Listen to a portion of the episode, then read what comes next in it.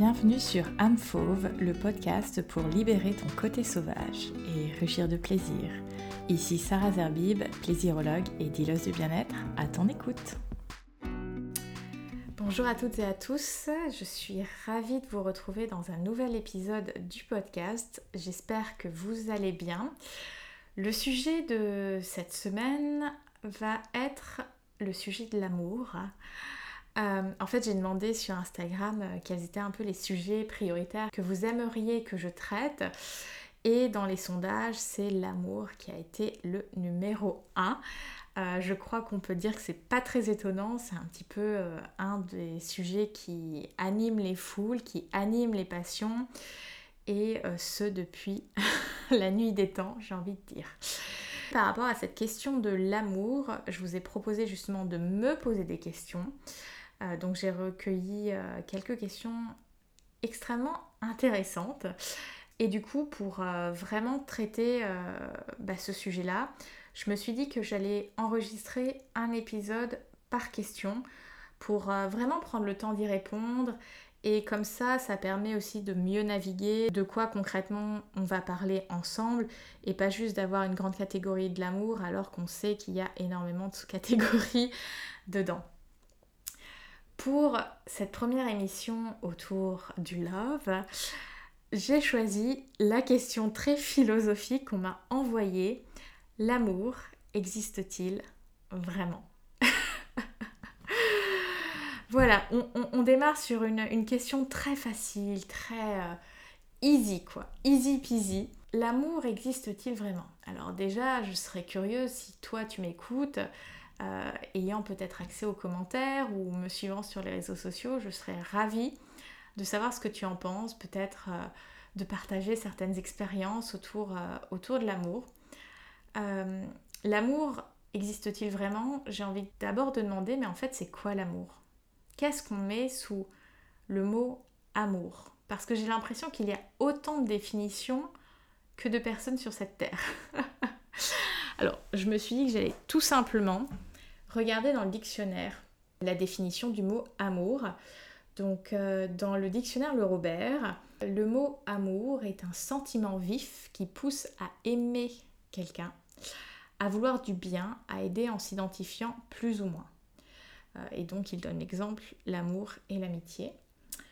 Et le deuxième euh, sens, souvent en emploi absolu, entre parenthèses, c'est une inclinaison envers une personne, le plus souvent à caractère passionnel, fondée sur l'instinct sexuel mais entraînant des comportements variés. Et il nous donne l'exemple un mariage d'amour. Alors moi déjà, avec ma formation de psy et avec euh, qui je suis, il y a une partie de cette définition qui, ne me convient pas en termes de sémantique, de sens. C'est cette notion d'instinct sexuel. Euh, pour moi, il serait plus juste de parler de désir sexuel. Parce que l'instinct, ça suppose d'une certaine manière qu'on n'a pas de contrôle dessus. Or, ça, je dirais et j'oserais dire que c'est de l'ordre de la culture du viol.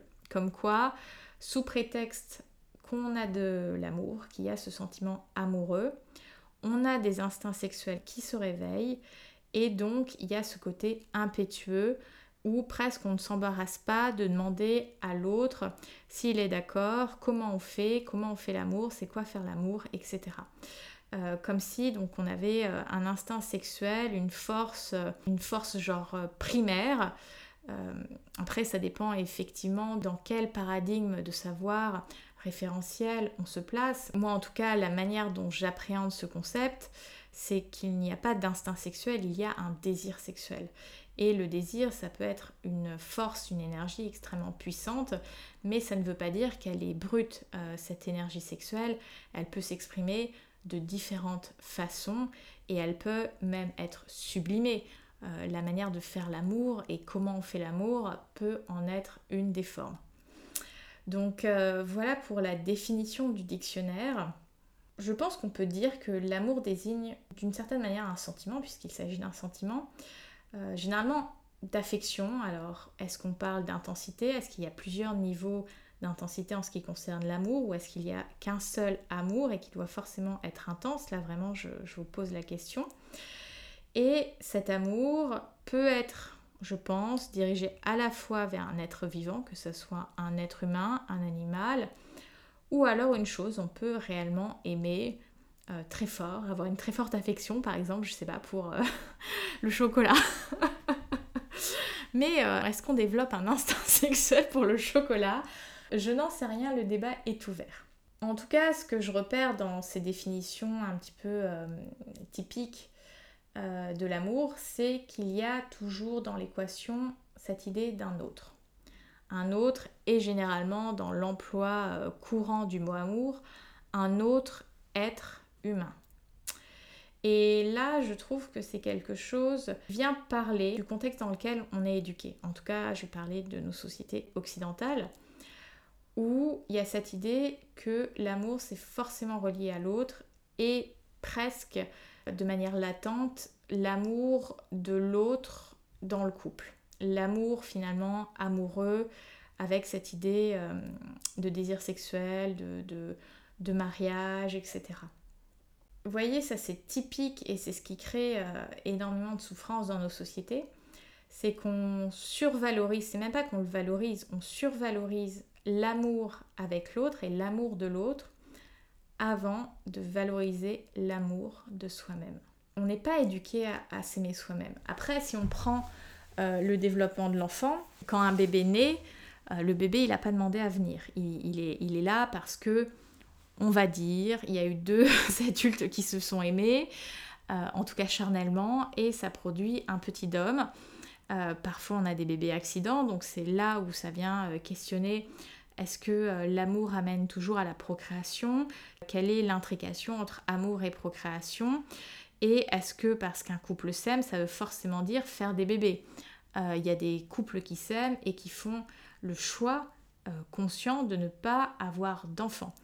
Donc, euh, en tout cas, quand un bébé naît, euh, lui n'a pas conscience de ce sentiment euh, d'amour et pour survivre, pour exister, cet enfant, il ne peut survivre, il ne peut exister que au travers de l'autre. Si le bébé, enfin ça c'est une citation que j'utilise assez régulièrement de, de Winnicott, qui dit qu'un bébé tout seul, ça n'existe pas. Et je l'ai déjà utilisé dans le podcast dans le sens où un bébé tout seul, si l'autre adulte, le parent, généralement euh, ne s'occupe pas de lui, il meurt tout simplement parce qu'un bébé humain, quand il naît, il n'est pas fini, contrairement à un bébé animal qui euh, très rapidement euh, se met debout, est en capacité de nager, voilà, à part, à part certaines espèces, mais globalement, un, bébé euh, animal est beaucoup plus formé qu'un bébé humain.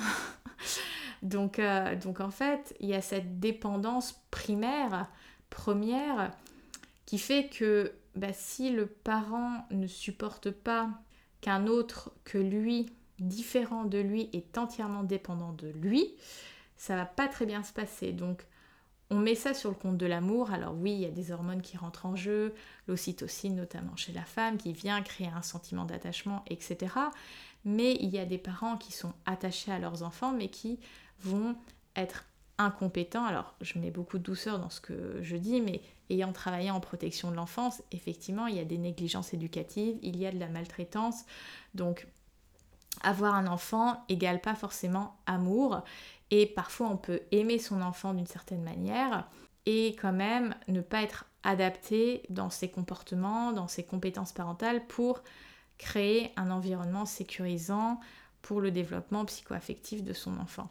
Donc euh, il y a cette idée quand même que au début de la vie, on est forcément dépendant de l'autre et on peut se dire un petit peu dépendant de l'amour et de la préoccupation que l'autre peut avoir de nous pour survivre. Sauf que justement dans le développement, ce qui serait logique, ce qui amènerait de la pérennité dans, nos vies après une fois l'âge adulte, c'est justement que cette préoccupation, on va dire cet amour, quand il s'agit d'amour que l'on reçoit quand on est bébé, soit suffisamment intégré de manière sécurisante pour créer une base de données, une base référente, mais aussi amener à un apprentissage de l'amour de soi-même indépendant de l'autre. Euh, c'est justement euh, l'amour de soi, il ne devrait pas être dépendant de l'autre. Et du coup, on a cette idée que l'amour de soi, il est en dessous de l'amour de l'autre, comme si le but ultime, c'était d'obtenir l'amour de l'autre.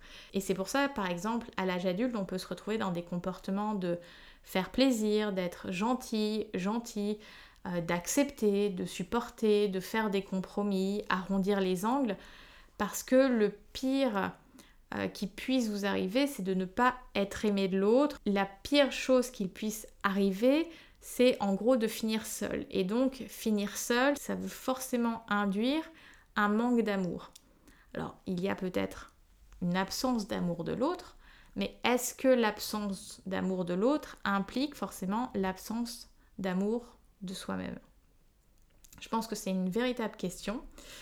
Euh, donc, pour commencer à répondre à cette question de l'amour existe-t-il vraiment? De quel amour parle-t-on?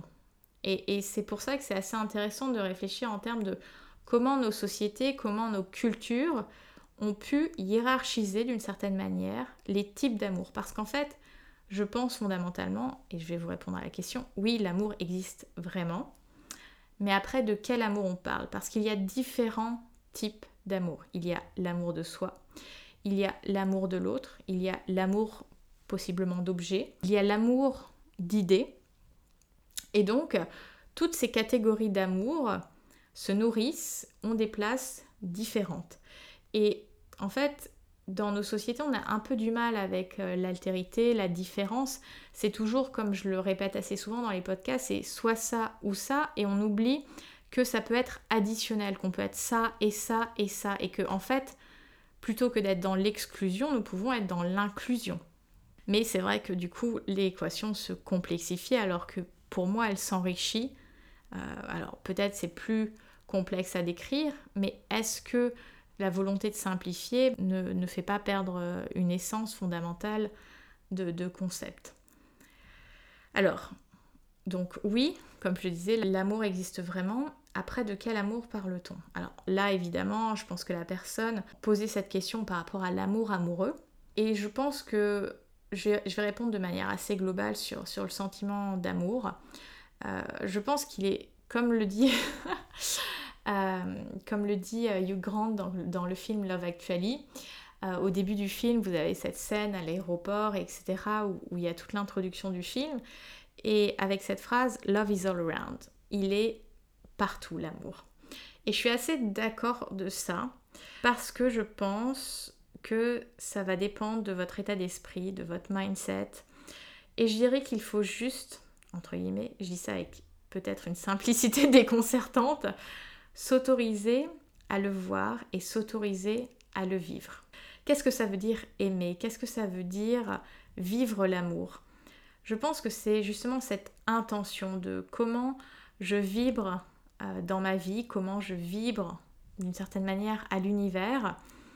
Et en fait, ça va se vivre, ça va s'actualiser dans tous les domaines de notre vie. En commençant par comment on se traite, comment on traite les autres, quelles valeurs on attribue à tout un tas de domaines et aussi quelles sont nos limites. Parce que la manière dont vous laissez les autres vous traiter, puisqu'on est dans ce rapport à l'autre, notamment avec l'amour, c'est un indicateur de comment vous-même vous vous traitez.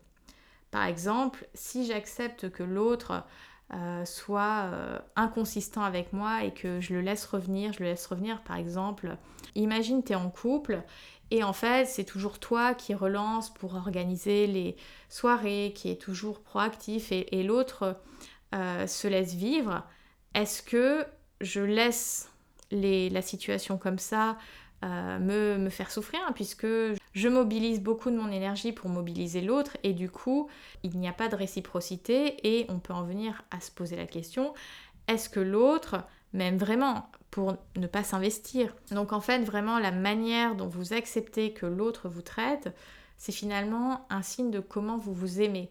Est-ce que je tolère ça de l'autre alors que moi-même je ne veux pas le faire aux autres?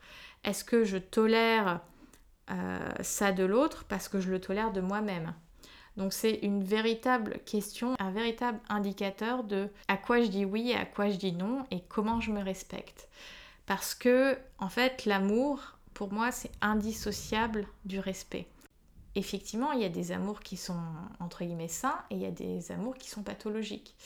Euh, donc finalement, dans toutes ces grandes catégories d'amour, l'amour amoureux, l'amour de soi, euh, l'amour d'objet, etc., bah, il y a des amours dedans qui vont être sains et des amours pathologiques. Alors on entend parler de plus en plus des pervers narcissiques, etc., avec une certaine forme d'amour qui est très manipulatoire. Donc on peut se poser la question, est-ce qu'il s'agit vraiment d'amour, du coup, du sentiment amoureux? Après, certaines personnes qui sont en couple avec ces, ces profils peuvent ressentir effectivement euh, de l'amour. Là, ça me fait penser à, La Belle et la Bête. C'est quand même un sacré syndrome de Stockholm de cette euh, jeune femme belle qui en vient à tomber amoureuse de son geôlier, qui euh, derrière la bête perçoit un homme euh, blessé, etc. Et, quand je disais que nous étions éduqués à une certaine vision de l'amour, bah là, clairement, par euh, notre culture, que ce soit la pop culture, que par l'art en général, que ce soit la sculpture, la peinture, la poésie, l'écriture, etc., L'amour, c'est un sujet inépuisable, on en parle depuis euh, la nuit des temps. Il n'y a pas euh, un mois où on n'a pas une chanson d'amour qui sort à la radio ou autre. Euh, des films d'amour, en veux-tu, en voilà.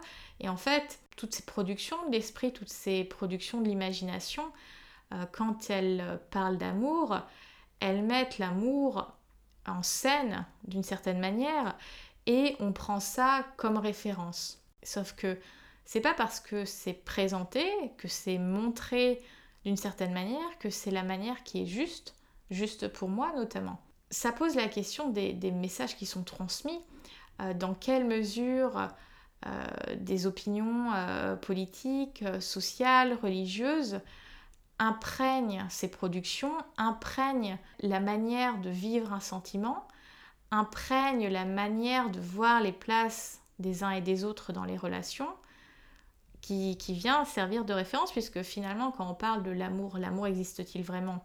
Alors, je me répète, oui, il existe vraiment, mais quand on vient à parler du, couple, de, l'amour amoureux avec potentiellement un désir sexuel, on n'a pas 50 000 modèles, on a le modèle qu'on a eu euh, enfant, donc c'est-à-dire nos parents, notre entourage proche, grands-parents, oncles, tantes, etc.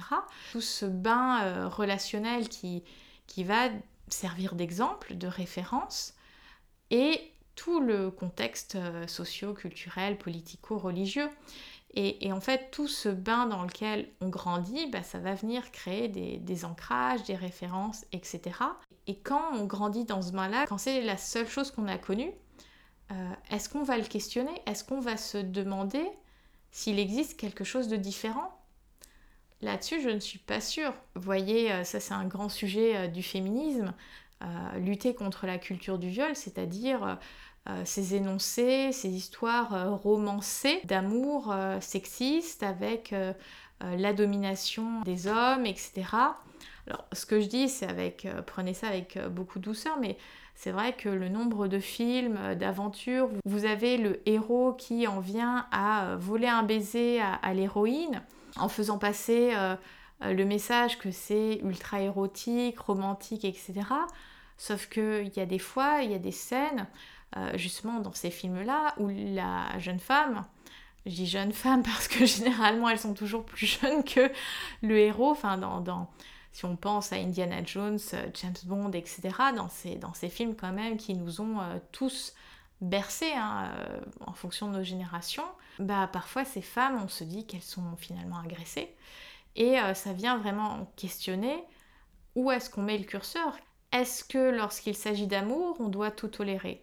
Et ça revient à cette idée de euh, la manière dont on laisse les autres nous traiter, c'est un indicateur sur comment nous-mêmes on se traite et sur donc par extension comment nous on s'aime. Parce que si on s'aime réellement, honnêtement, on est en capacité de mettre des limites, on est en capacité de définir sa valeur et donc on est en capacité de naviguer parmi toutes les personnes que nous pouvons rencontrer dans nos vies entre toi je te laisse rentrer dans mon environnement Et ça peut se passer par étapes, hein. un premier cercle intime, deuxième cercle plus intime, troisième cercle encore plus intime, etc. Ou alors, parce que je te rencontre et parce que peut-être tu me donnes l'illusion ou tu me donnes euh, le sentiment euh, que tu me vois, que tu me donnes de l'attention, bah j'ouvre toutes les portes et j'ouvre toutes les fenêtres et j'accepte tout. Comment pouvons-nous envisager qu'un autre que nous nous aime si nous ne nous aimons pas nous-mêmes? Ça veut dire que l'autre, on le met dans une position de... Il va nous réparer, il va nous combler. Cet autre, on le met dans cette position de, de pansement. C'est l'autre qui va réparer, c'est l'autre qui va combler ce qui est ce que on suppose manquant chez nous. Et en fait, pour que nous soyons en vie, nous sommes fondamentalement manquants. Ça fait des siècles qu'on essaye de comprendre qu'est-ce qui va euh, nous amener ce sentiment de, complétude, euh, d'épanouissement, etc. Sauf que si nous étions un jour réellement complets, on arrêterait de vivre en fait. Ça ne viendrait pas créer un espace où le désir est en train de naître, en fait, ce désir d'aller chercher quelque chose, d'aller euh, décrypter, d'aller comprendre, d'aller chercher voilà, cette vibration, cette énergie, cette joie, ce... Ah voyez? Donc en fait, l'autre n'est pas censé nous combler ou combler nos manques. Sinon, tu arrives donc à des couples où l'un des partenaires étouffe, ressent de la pression, il y a beaucoup d'attentes, et ça peut clasher en fait. Euh, ça peut être aussi des relations extrêmement fusionnelles où l'autre, comme je disais, vient servir de, pansement, je dirais même de béquille, de, en fait, si l'autre n'est pas là, je m'effondre.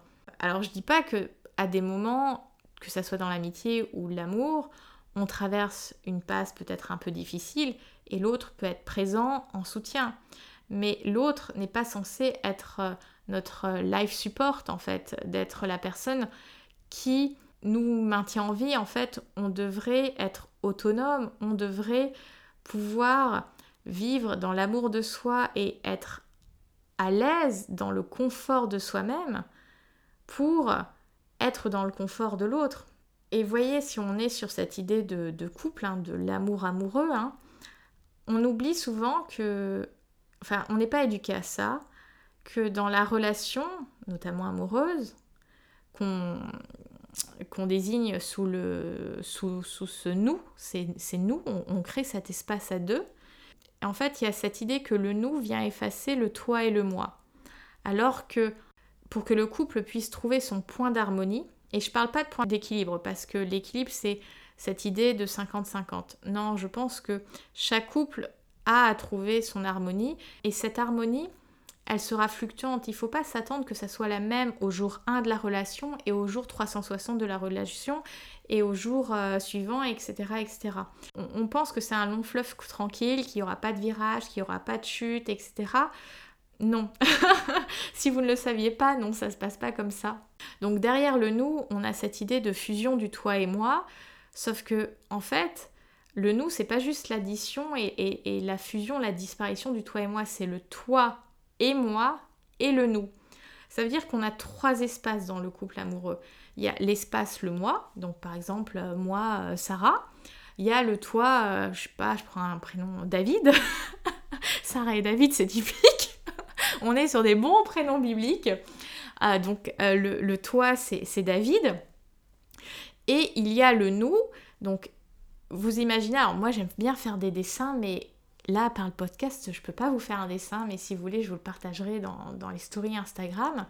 Vous imaginez deux cercles qui ne se touchent pas. Donc il y a le cercle moi, Sarah, il y a le cercle toi, David, et en fait on vient dessiner un troisième cercle qui vient un petit peu englober le moi de Sarah et le toi de David. Et donc ce troisième cercle, ça compose le nous, mais ça ne prend qu'une partie du moi Sarah et une partie du toi David. Donc on vient créer un espace, j'aime bien l'appeler espace transitionnel, ça me rappelle euh, mes cours.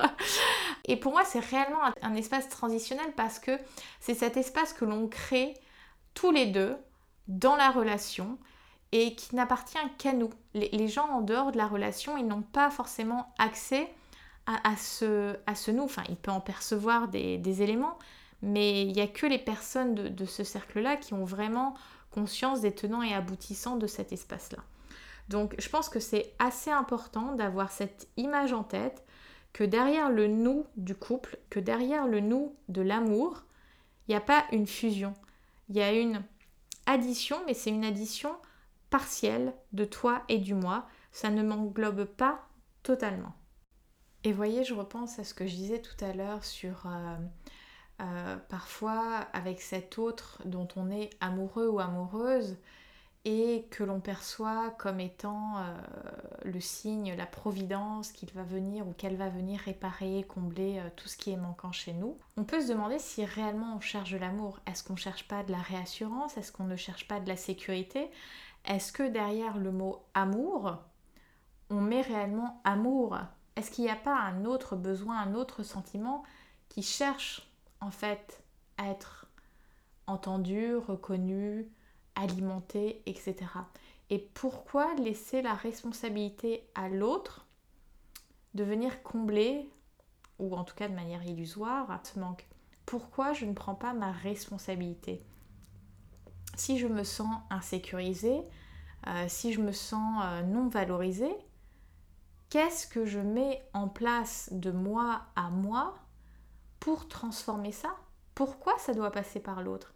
Donc en fait, j'oserais même dire, quand, vous voyez, je disais que euh, le bébé, au début de sa vie, il a besoin d'amour, et notamment de l'amour de l'autre pour pouvoir exister, ou en tout cas de la préoccupation suffisamment bienveillante de l'autre, qu'on pourrait appeler amour, pour survivre.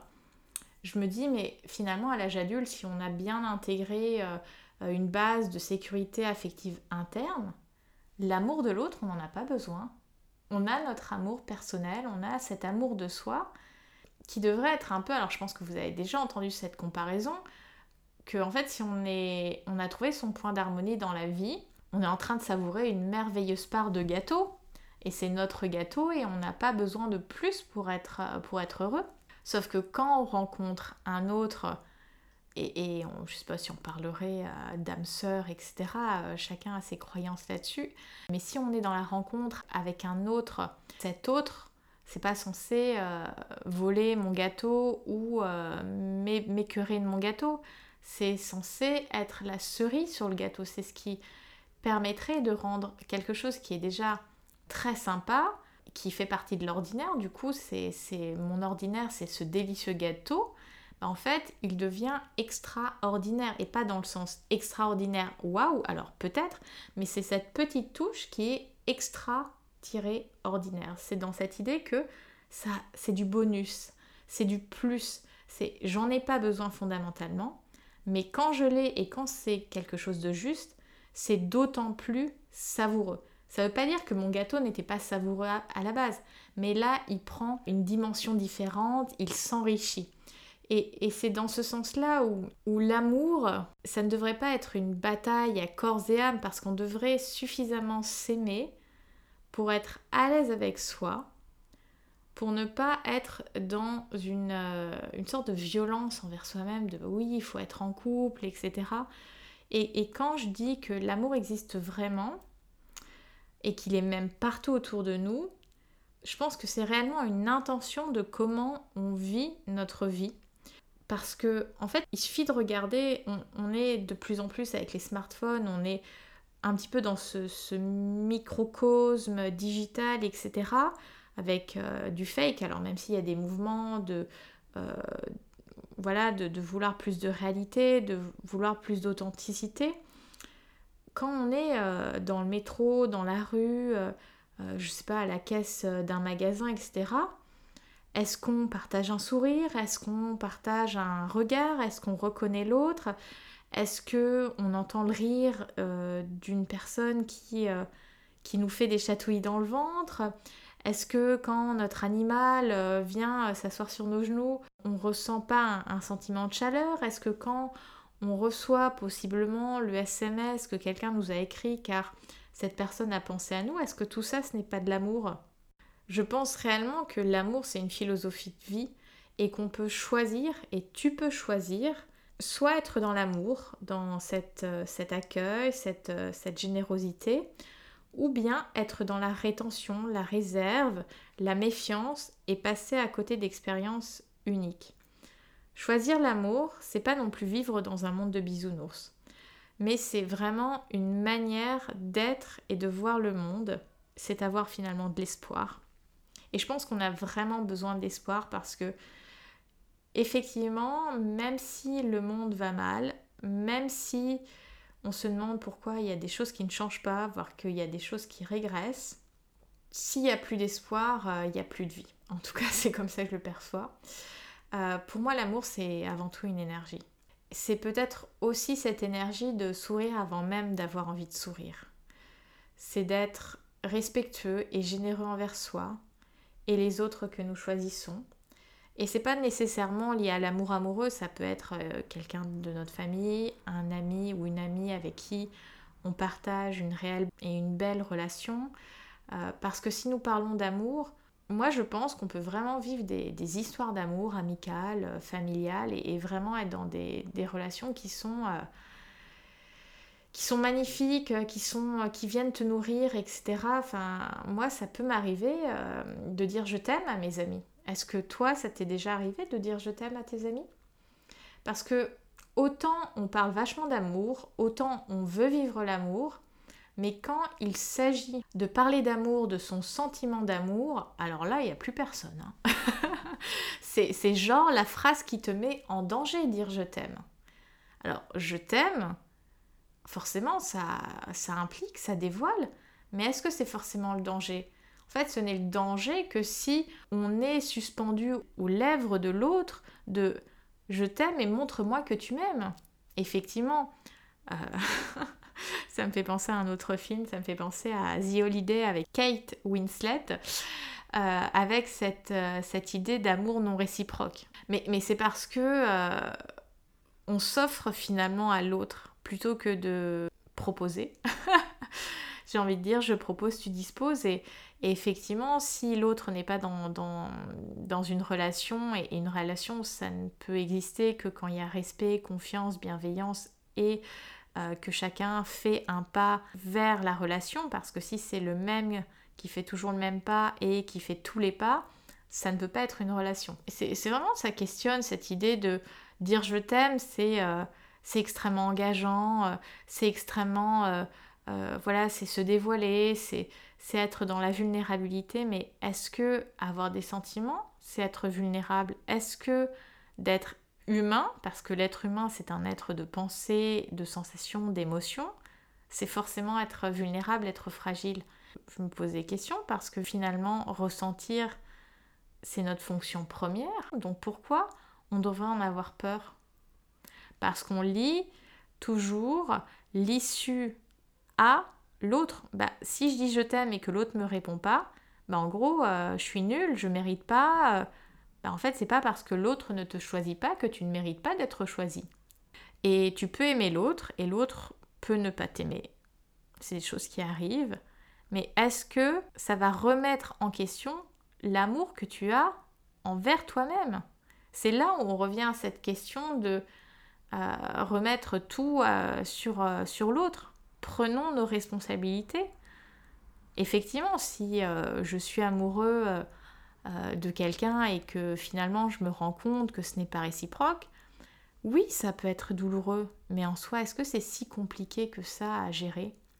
Parce que si on parle de l'amour non réciproque, et, je repense à cette, cette scène du film The Holiday où, vous avez Kate Winslet qui fait ce paquet cadeau pour pour la personne, cet homme qu'elle aime, qui en finale euh, va annoncer pendant cette soirée de Noël qu'il va se marier à quelqu'un d'autre, euh, en fait on est seul dans la relation, donc ça ne peut pas être une relation. Qu'est-ce qui se passe dans nos têtes pour que nous entretenions ce type de relation?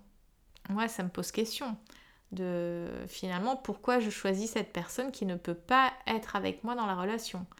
Est-ce que je me respecte si peu et est-ce que je mets si peu de valeur sur moi que je vais choisir quelqu'un qui n'est pas disponible. Parce que si je m'aime vraiment, bah, ces gens-là, je leur mets une limite en fait. D'ailleurs, ça rejoint une euh, question que, une d'entre vous, parce que je crois que c'était une femme qui m'a posé cette question, cette idée de j'ai passé ma vie à tout accepter pour l'amoureux, euh, mirage, les codes sont faussés. Effectivement, euh, ça rejoint ce que j'ai dit. J'ai passé ma vie à tout accepter pour l'amoureux. Ça veut dire que j'ai fait passer les besoins de l'autre en premier. Avant de m'écouter, avant de, vivre pour moi et par moi, j'ai fait vivre l'autre. Et moi, j'ai été finalement dans la survie. Je n'ai pas respecté mes besoins, je n'ai pas respecté mes standards, je n'ai pas respecté euh, mes pensées, ce que je ressentais. Et du coup, j'ai négocié. J'ai négocié sur mes valeurs, j'ai négocié sur mes sentiments, j'ai négocié sur, sur ma pensée. Et à quel moment c'est ça l'amour? C'est pas parce qu'on nous l'a montré dans les films que c'est juste. C'est pas parce que c'est quelque chose qui nous entoure et qu'on voit systématiquement les mêmes schémas. Alors systématiquement, je grossis un peu le trait. Maintenant, il y a des, relations tout à fait euh, harmonieuses et, qui, épanouissent. Mais vous voyez, euh, si on, lit le féminisme à, tout ça, cette idée de euh, quand une femme est peut-être ambitieuse et qu'elle veut développer sa carrière, on va euh, lui mettre de la pression sur euh, est-ce que vous êtes en couple? Et donc si vous êtes en couple tu vas peut-être pas euh, avoir cette promotion parce qu'on se dit tu vas tomber enceinte. Et parfois on, même que tu sois en couple. On présuppose que parce que tu es une femme tu vas potentiellement tomber enceinte. Et donc tu vas plus coûter à l'entreprise que ce que tu vas lui rapporter. Et donc tu es un profil un petit peu moins intéressant. Alors ça évolue j'en conviens mais c'est quelque chose qui est toujours observé encore aujourd'hui. Cette idée que pendant euh, des années, euh, nos mères, nos grands-mères ont suivi euh, les hommes qui, qui voulaient faire leur carrière. Et est-ce que si la situation était inversée, est-ce que, par exemple, si une femme a un projet voilà, professionnel ou a une envie de construire sa vie à tel endroit, est-ce que l'homme va abandonner son travail? Il y a quand même toujours eu beaucoup de sacrifices faits par les femmes pour euh, suivre leur conjoint, leur mari, euh, leur partenaire, etc. Et on met ça sur le compte euh, du couple, de, former une équipe, mais est-ce que c'est réellement juste? Et à nouveau, cette question de si les rôles avaient été inversés, est-ce que l'homme aurait fait le même pas? Donc, en résumé, pour répondre à la question, oui, l'amour existe vraiment, je pense qu'il faut avoir en tête qu'il y a plusieurs types d'amour. Il n'y a pas que l'amour amoureux. Et que lorsqu'il s'agit euh, d'amour, il y a l'amour de soi. Et que l'amour de soi devrait être le premier amour que nous vivons dans notre euh, vie d'adulte. Et que la manière dont on s'aime, ça indique aux autres comment ils ont le droit de nous aimer. Parce que et j'insiste sur le fait ils ont le droit parce qu'on leur laisse cette possibilité, on leur laisse un espace de qu'est-ce qui est négociable ou pas pour moi, quelles sont mes valeurs. Et en fait, si tu veux m'aimer d'une manière que je perçois comme étant non juste pour moi, ben en fait, je me retire, je ne te laisse pas m'aimer comme ça. Parce que je m'aime suffisamment pour savoir que ce n'est pas ça l'amour. Il y a un point que je vais ajouter, c'est justement euh, on nous, romance euh, les histoires d'amour, on nous parle de d'étincelles, de il faut de la passion, il faut que ça brûle, etc. Comme si la seule manière de vivre l'amour, et notamment l'amour amoureux, c'était dans, dans presque une mise en danger. Alors, oui, aimer, ça peut rendre vulnérable, on peut d'une certaine manière se dévoiler, s'exposer, mais est-ce que c'est réellement un danger? Euh, Pourquoi je trouve ça dangereux? Et euh, je pense que lorsqu'on est dans une relation où l'amour est réciproque, donc euh, on est sur une véritable relation euh, harmonieuse, respectueuse, bienveillante, où les deux personnes font, le pas et regardent dans la même direction, je pense que l'amour est plutôt sécure. Il n'y a pas de condition à l'amour. De bah ouais, je t'aimerais un petit peu plus si tu fais ça. Mais en fait, non, c'est pas ça l'amour. L'amour, c'est accepter l'autre et tolérer l'autre dans toutes ses qualités et tous ses défauts. Ça veut pas dire qu'on vivote et, et qu'on souhaite pas euh, être peut-être dans un progrès personnel de euh, voilà, euh, je fais ça pour moi et, ça peut avoir un impact positif dans le couple. C'est différent de dire je fais ça pour l'autre. Si je fais les choses pour moi, on est sur quelque chose de sain, de bienveillant et de constructif. Et je pense fondamentalement que quand tu es avec une personne qui est juste pour toi en termes d'amour, tu n'es pas dans l'angoisse. Ça, ne veut pas dire que l'issue de la relation, elle sera euh, forcément euh, ils vécurent heureux et, eurent beaucoup d'enfants euh, jusqu'à leur mort. Non, en fait, l'amour, on ne peut pas savoir combien de temps il va durer dans la longueur. Mais quand c'est juste, quand c'est harmonieux, ben en fait, il y a une sorte de, certitude. C'est il n'y a pas d'angoisse, il y a de la fiabilité, il y a de la communication. Alors oui, ça demande un investissement, ça demande un travail, ça ne se fait pas tout seul, mais c'est vraiment se questionner quand on ressent trop d'angoisse, quand on est trop insécure, est-ce que c'est réellement de l'amour? Est-ce que je suis dans une relation? Et euh, j'ai envie de partager une autre idée autour de l'amour, parce que du coup, quand tu es en, amour, comme disent les Québécois, en couple, euh, et que le couple se sépare, il y a cette idée de finitude, et que euh, l'amour disparaît. Alors, d'une certaine manière, l'amour disparaît parce que la relation s'arrête et que du coup on ne forme plus le même espace du nous, c'est-à-dire un peu de toi et un peu de moi, et on crée cet espace-là, cet espace s'arrête, mais finalement, par rapport à cette question, l'amour existe-t-il vraiment? Mais l'amour, il existe toujours, j'ai envie de dire.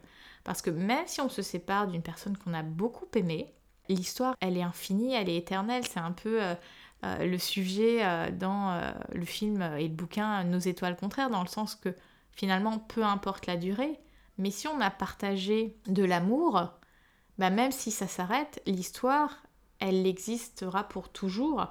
Certes, on a fermé une parenthèse, mais c'est un chapitre de notre histoire et finalement, cet amour est-il réellement perdu ou est-ce qu'il fait juste partie de notre histoire et que oui, notre histoire ensemble s'arrête, mais cette histoire, elle a un début, un milieu, une fin, mais elle continue de vivre tant que nous, on est vivants.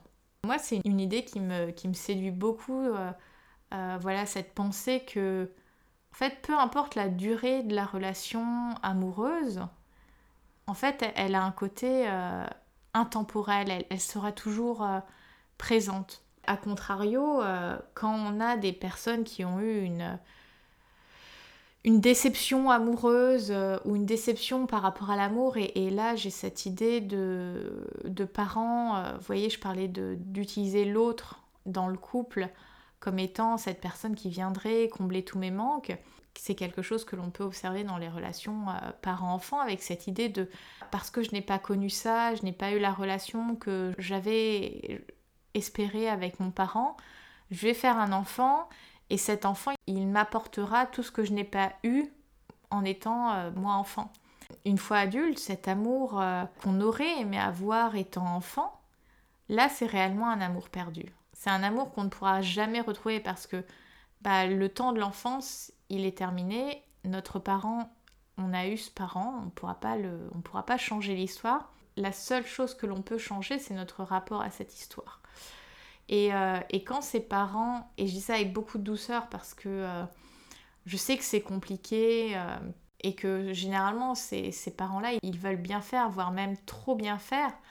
Sauf que de poser cette attente qui est monstrueuse sur un enfant de soit l'enfant que j'aimerais que tu sois, ben, en fait c'est une relation impossible parce que l'amour que l'enfant devenu parent fantasme imagine, Là, il est adulte, il peut pas être à une position d'enfant parent. Il peut pas être cet enfant à, l'amour perdu qui attend de son propre enfant qu'il vienne combler ce qu'il n'a pas eu. Et, ça, ça vient créer des, distorsions dans les relations assez, euh, assez euh, douloureuses parce que l'enfant euh, bien réel qui est né, il est rarement rencontrer en fait. Ça reste du fantasme, ça reste de l'insaisissable et, du coup euh, l'enfant réel bah, va vivre aussi l'absence du parent et, de son amour puisqu'il le, parent est dans sa, nostalgie, dans, son histoire de bah, je veux combler tous mes manques. Alors ça c'est un peu déprimant mais c'est une réalité. En tout cas, pour répondre à la question, oui, l'amour existe vraiment. Et pour vivre une vie d'amour et d'abondance de l'amour, le point primordial, c'est d'être dans l'amour de soi-même. Parce qu'une fois qu'on a compris ça, une fois qu'on est dans l'amour de soi-même, déjà on n'est plus dans la même posture, on n'est plus dans le même état d'esprit, on est beaucoup plus en paix avec soi-même, on est beaucoup plus en confort et on peut naviguer avec beaucoup plus de fluidité dans les relations interpersonnelles, que ce soit amicales, familiales, amoureuses. Et on peut s'autoriser à aller à la rencontre. Parce qu'en fait, quand on s'aime soi-même, on est suffisamment en sécurité pour être un petit peu exposé, pour être un petit peu vulnérable et pour oser dire je t'aime sans sentir qu'on est en danger de mort. Parce que oui, parfois on peut avoir ce sentiment d'apnée euh, quand, on, révèle ses sentiments. Mais euh, c'est se dire que bah, même si l'autre euh, n'est pas dans cette réciprocité, bah, en fait, j'ai pas besoin de, de l'amour de l'autre pour m'aimer. Je m'aime déjà comme je suis. Et si j'ai l'amour de l'autre, bah, c'est bonus, c'est le côté extra de l'ordinaire. Mais si je l'ai pas, j'ai déjà un ordinaire extra avec un super bon gâteau à déguster. Voilà pour euh, l'émission du jour. Alors j'ai fait les choses très spontanément. Je n'ai pas préparé. J'espère que je ne vais pas trop galérer à l'édition. Euh, je vais m'en occuper euh, juste après.